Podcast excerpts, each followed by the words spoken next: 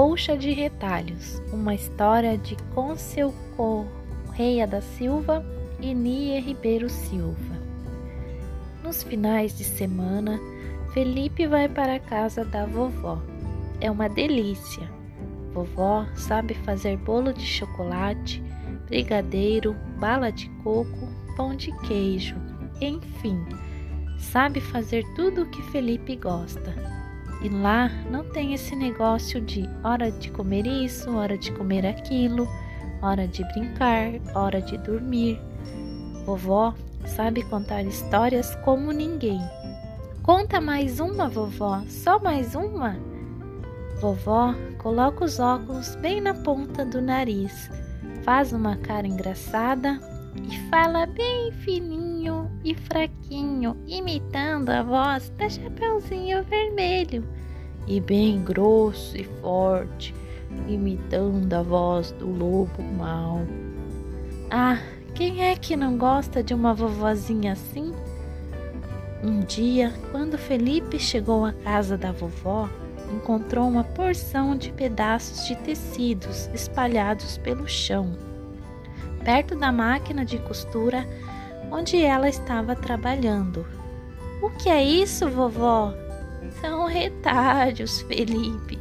Fui juntando os pedaços de pano que sobraram das minhas costuras e agora já dá para fazer uma colcha de retalhos. Vou começar a emendá-los hoje mesmo. Posso ajudar, vovó? Está bem.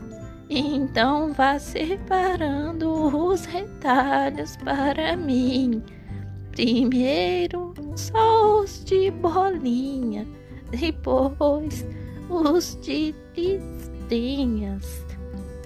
Felipe esparramou tudo pelo chão e foi separando-os um a um. Tinha pano de florzinha, de lua e estrela de bolinha grande e bolinha pequena, listrado xadrez. Olha esse pano listrado, é aquele pijama que você fez para mim quando a gente passou aqueles dias no sítio, lembra? É mesmo, Felipe, estou me lembrando. Que férias gostosas! Andamos a cavalo chupamos jabuticaba. As jabuticadeiras estavam carregadinhas. E olha esse pano xadrez, que bonito, vovó. É aquela camisa que eu fiz para você dar a seu pai no dia do aniversário dele. Sua mãe fez um jantar gostoso e convidou todo mundo. Ah, eu me lembro. Veio o tio Paulo, o tio João, a tia Josefina, veio a Cecília e até o Rex para brincar com o meu cachorro Apolo. Parece que um deles fez xixi na cozinha e o outro fez cocô no quintal, né? Seu pai ficou tão bonito e assoprou as velhinhas, todo vaidoso, de camisa nova. É mesmo, mas ficou muito bravo com os cachorros. Olha, Felipe, esse retalho aqui não é daquele vestido que eu fiz para sua mãe ir a uma festa de casamento, sabe? Quando a sua mãe era pequena, eu fazia uma porção de vestidos para ela e gostava também de bordá-los. Uma vez fiz um vestido cor-de-rosa, inteirinho bordado com a branca de neve e os sete anões. Quando o vestido ficou pronto, ela falou assim: Ué, mamãe, está faltando a bruxa. Vovó, esse pano azul marinho está com a cara da vó Maria. Era dela mesmo. Vovó Maria mora lá no céu, né? Junto com o vovô Luiz e o meu cachorrinho Apolo. Ué, vovó, você está chorando? O que aconteceu? Não, disse a vovó, fungando e limpando o nariz com o lenço. Não estou chorando, não. Ah, vovó, Vice não disse que nós somos amigos? Então, me conta o que está acontecendo. Você está triste? É saudade, Felipe. É a saudade. Saudade dói, vovó? Às vezes dói. Quando a saudade é de alguém que já foi embora e nunca mais voltar. Ah, mas existem outras saudades de um passeio gostoso, de uma viagem, de uma festa, de um amigo, de uma amiga, de um parente que mora longe. Vovó, Acho que eu ainda não entendo nada de saudade. Eu sei, a gente só entende bem das coisas que já experimentou. Talvez ainda seja muito cedo para você entender dessas coisas. Felipe, me ajuda aqui. Vamos ver como é que está ficando a nossa coxa de retalhos. Que bonita, vovó! Um dia você faz uma para mim também? Depois de algum tempo, Felipe nem se lembrava mais da colcha de retalhos. Um dia, ao voltar da escola, Felipe, a vovó mandou uma surpresa para você. Uma surpresa para mim? Onde? Está lá em cima da sua cama. Felipe entrou no quarto correndo. A colcha estava sobre a sua cama. Que linda! Mas não era uma colcha como essas que se vende nas lojas. Cada retalhinho tinha uma história. Ali, deitado sobre a colcha, Felipe passou algum tempo, lembrando-se de uma porção de histórias. Observou um retalho de brim azul foi quando o papai e a mamãe viajaram de férias e eu fiquei lá na casa da vovó. Um dia fui subir nas jabuticabeiras e levei o maior tombo. Ralei o joelho, fiquei com o bumbum dolorido e o short rasgado. Que vergonha!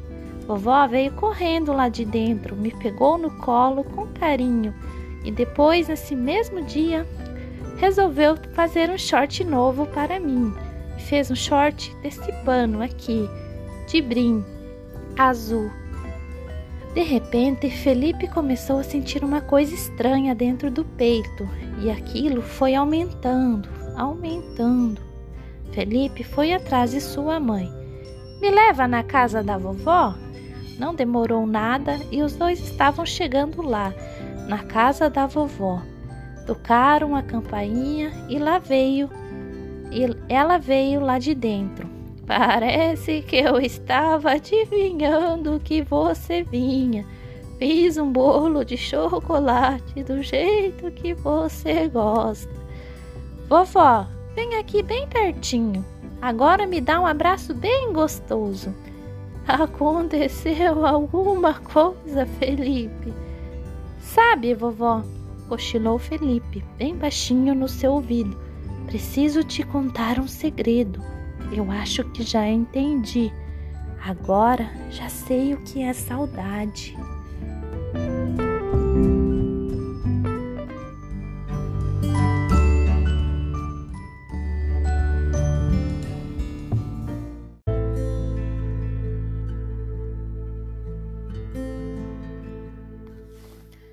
Semente da verdade uma história recontada por Patrícia Angel Seco.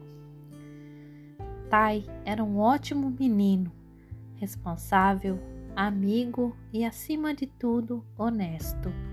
Sempre que chegava da escola, dedicava-se ao seu passatempo favorito, a jardinagem.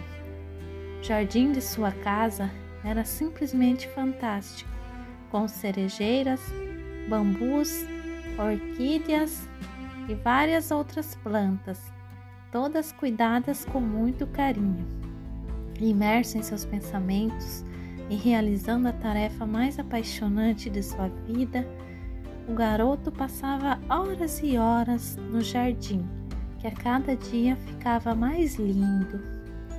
As outras crianças não conseguiam entender como Tai podia passar tanto tempo cuidando das plantas, mas ele sempre dizia: O tempo é o maior aliado da beleza, e um jardim ele não passa rápido nem devagar, apenas no ritmo certo.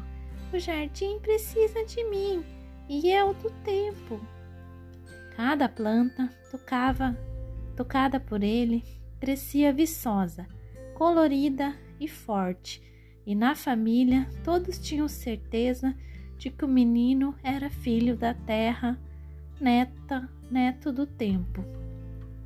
O imperador do país de Tai estava seriamente preocupado em definir quem o sucederia. Sem filhos nem parentes próximos, ele decidiu, decidiu chamar todas as crianças do reino, pois entre elas, com certeza, encontraria alguém digno de assumir o trono. Como todas as outras crianças, Tai também foi convocado e, no dia marcado, dirigiu-se até o palácio do imperador. Havia milhares e milhares de pequenos súditos no jardim, mais do que Tai podia imaginar que vivessem no reino. Apareceu então o imperador, que disse sem fazer rodeios: Crianças, Preciso escolher entre vocês o meu sucessor, o futuro imperador de nosso país. Eu vou lhes dar uma tarefa e a minha escolha vai depender da dedicação de vocês. Estou aqui com milhares de sementes. Quero que vocês as levem e as cultivem. O trono será daquele que me trouxer Daqui a um ano, a planta mais bonita, mais bem cuidada, vocês irão dispor de um ano inteiro, portanto, terão o tempo a seu favor. Durante esse período, observem o que acontece com a semente, com a planta. Deixem que elas lhes ensinem uma bela lição. O coraçãozinho de Tai iluminou-se pois ele era um excelente jardineiro. Com certeza essa seria sua oportunidade. Porém, a pequena chama de esperança acesa naquele instante foi se apagando. É que, por mais que Tais se esforçasse, a semente não brotava. O menino fez tudo o que podia, adubou a terra, colocou o vaso no sol, regou a semente com água da nascente, mas seus esforços de nada adiantaram. Aquele ano passou muito rápido. Logo chegou o dia de apresentar a planta ao imperador, e a semente de Tai ainda não havia brotado. O menino estava tão envergonhado que não sentia nem mesmo vontade de comparecer ao evento. Porém, seu avô lhe disse: Você é dedicado, Tai, mas antes de tudo é honesto vá até o imperador e diga a verdade a ele. Mas, vovô, se eu tivesse tido um pouquinho mais de tempo. Meu neto, todas as crianças tiveram um ano para cuidar de suas sementes. E um ano é muito tempo. Sua dedicação foi extrema, mas a semente não brotou. Não se envergonhe, querido. Diga apenas a verdade e não culpe o tempo. Talvez seja esta a lição que o imperador quer que você aprenda. Algumas vezes a verdade não é tão bonita como uma flor, mas precisamos encará-la com coragem. Como assim, vovô? perguntou Tai. É muito simples. Nossas atitudes devem ser norteadas pelo compromisso com a verdade e devemos agir sempre em busca da felicidade, sem que a nossa alegria deixe ninguém infeliz. Entendi, vovô. Suas sábias palavras me fizeram compreender que, ao contar a verdade ao imperador, dizendo que me esforcei ao máximo para fazer a semente brotar, estarei caminhando em direção à felicidade. A mentira deixaria no mínimo duas pessoas infelizes, o Senhor e eu, porque saberíamos que menti. É exatamente isso, querido. Esse é o significado de uma palavra mágica, a ética, um valor básico que deve acompanhar você por toda a vida. Muito obrigado, vovô. Estou pronto para ir ao encontro com o imperador. Levarei comigo o vaso com a terra e a semente que não brotou, e terei em meu coração a certeza de que fiz o melhor que pude. E o jovem jardineiro dirigiu-se ao palácio, cheio de coragem. Entretanto, ao chegar lá, Tai ficou muito envergonhado pois era a única criança que não levava consigo uma belíssima planta. Havia flores de todas as cores e árvores de todos os frutos. O imperador, sentado em seu trono, chamava as crianças, uma por uma, examinava minuciosamente as plantas, perguntava a cada criança que lição aprendera com a semente, e todas respondiam ter aprendido sobre o talento a perseverança e o dom necessário para fazer a semente crescer. Apesar de os resultados serem esplêndidos, o imperador não sorria nem expostava contentamento. Tai estava muito nervoso, pois o imperador não havia até agora aprovado aquelas plantas maravilhosas, que não diria de seu vaso contendo apenas terra? E assim o pequeno menino foi ficando para trás. Quando se deu conta, era o último da fila. A sua vez chegou e ele não poderia mais adiar o encontro com o imperador. Vejamos bem, meu jovem, o que tem aí para mim? Tai não pôde mais conter as lágrimas. Com a cabeça baixa, mostrou o vaso com terra ao imperador e disse: Senhor, eu tenho talento, sou um bom jardineiro e uma das minhas virtudes é a perseverança. Mas por mais que eu tenha me esforçado, a semente não brotou. Estou envergonhado e peço perdão. Talvez tenha sido falta de sorte, mas dedicação não me faltou. Considero o tempo meu aliado. Porém, confesso, Senhor, que desta vez eles se esvaíam muito rápido. Mas você não teve tempo suficiente para meditar a esse respeito? Perguntou o imperador. Tive muito tempo para refletir sobre a semente que me foi dada e decidir qual seria a minha atitude. Optei por dizer a verdade, relatar-lhe o meu esforço e rogar-lhe perdão. Estou muito envergonhado por causa desse vaso com terra que trago comigo. Não se envergonhe, criança. Você fez o que pôde. Aliás, estou muito surpreso de ter recebido aqui tão lindas plantas brotadas de sementes mortas.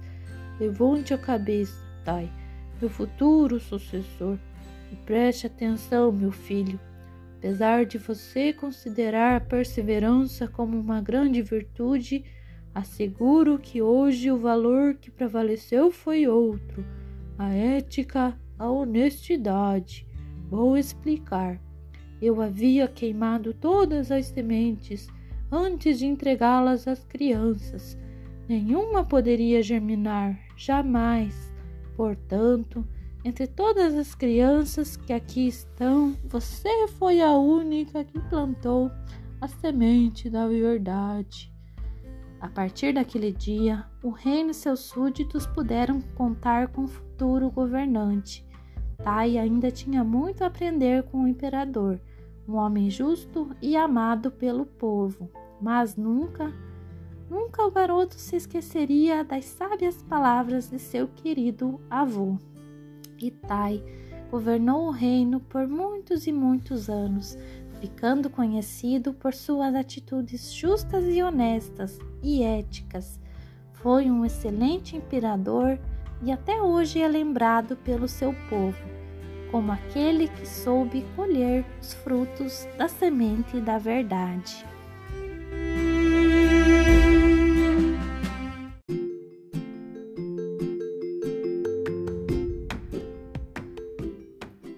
O Menino Maluquinho, uma história escrita por Ziraldo. Era uma vez um menino maluquinho. Ele tinha o olho maior que a barriga. Tinha fogo no rabo, tinha vento nos pés, umas pernas enormes que davam para abraçar o mundo e macaquinhos no sótão, embora nem soubesse o que significava macaquinhos no sótão. Ele era um menino impossível. A melhor coisa do mundo na casa do menino maluquinho era quando ele voltava da escola. A pasta e os livros chegavam sempre primeiro, voando na frente. Um dia, no fim de ano, o menino maluquinho chegou em casa com uma bomba. Mamãe, tô com uma bomba. Meu neto é um subversivo, gritou o avô. Ele vai matar o gato, gritou a avó. Tira esse negócio daí, falou de novo a babá. Mas aí o menino explicou: A bomba já explodiu, gente, lá no colégio. Esse menino é maluquinho, falou o pai aliviado e foi conferir o boletim. Esse susto não era nada, tinha outros que ele pregava.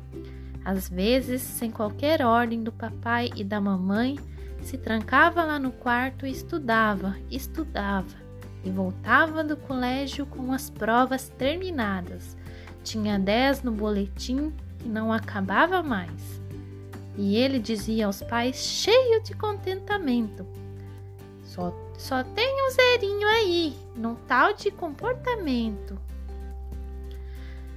A pipa que o menino maluquinho soltava era a mais maluca de todas. Rabeava lá no céu, rodopiava doidado, caía de ponta cabeça, dava tranco e cabeçada, e sua linha cortava mais com afiado cerol. E a pipa quem fazia era mesmo menino, o menininho, pois ele havia aprendido a amarrar linha e taquara, a colar papel de seda, a fazer com polvilho o grude para colar, a pipa triangular como o papai lhe ensinara, do jeito que havia aprendido com o pai, e o pai do pai do papai.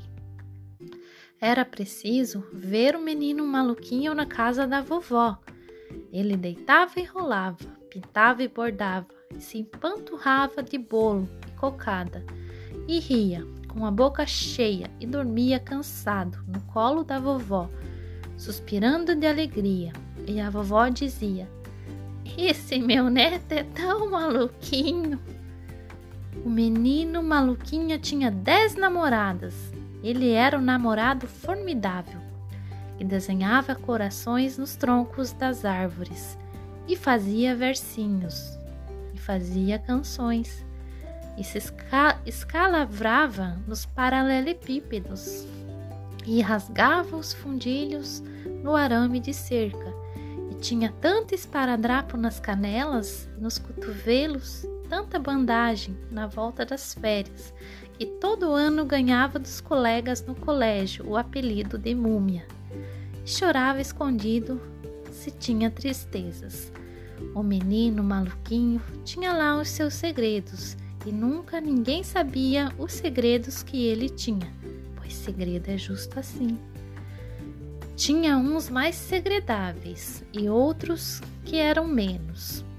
O menino maluquinho jogava futebol e toda a turma ficava esperando ele chegar para começar o jogo. É que o time era cheio de craques e ninguém queria ficar no gol.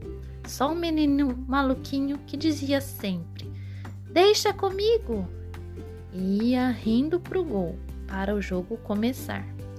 E o menino maluquinho voava na bola e caía de lado e caía de frente, e caía de pernas pro ar e caía de bunda no chão. E a torcida ria e gostava de ver a alegria daquele goleiro. Todos diziam: Que goleiro maluquinho! E aí o tempo passou. E como todo mundo, o menino maluquinho cresceu. Cresceu e virou um cara legal. Aliás, virou o cara mais legal do mundo. Mas um cara legal mesmo. E foi aí que todo mundo descobriu que ele não tinha sido um menino maluquinho, e ele tinha sido um menino feliz.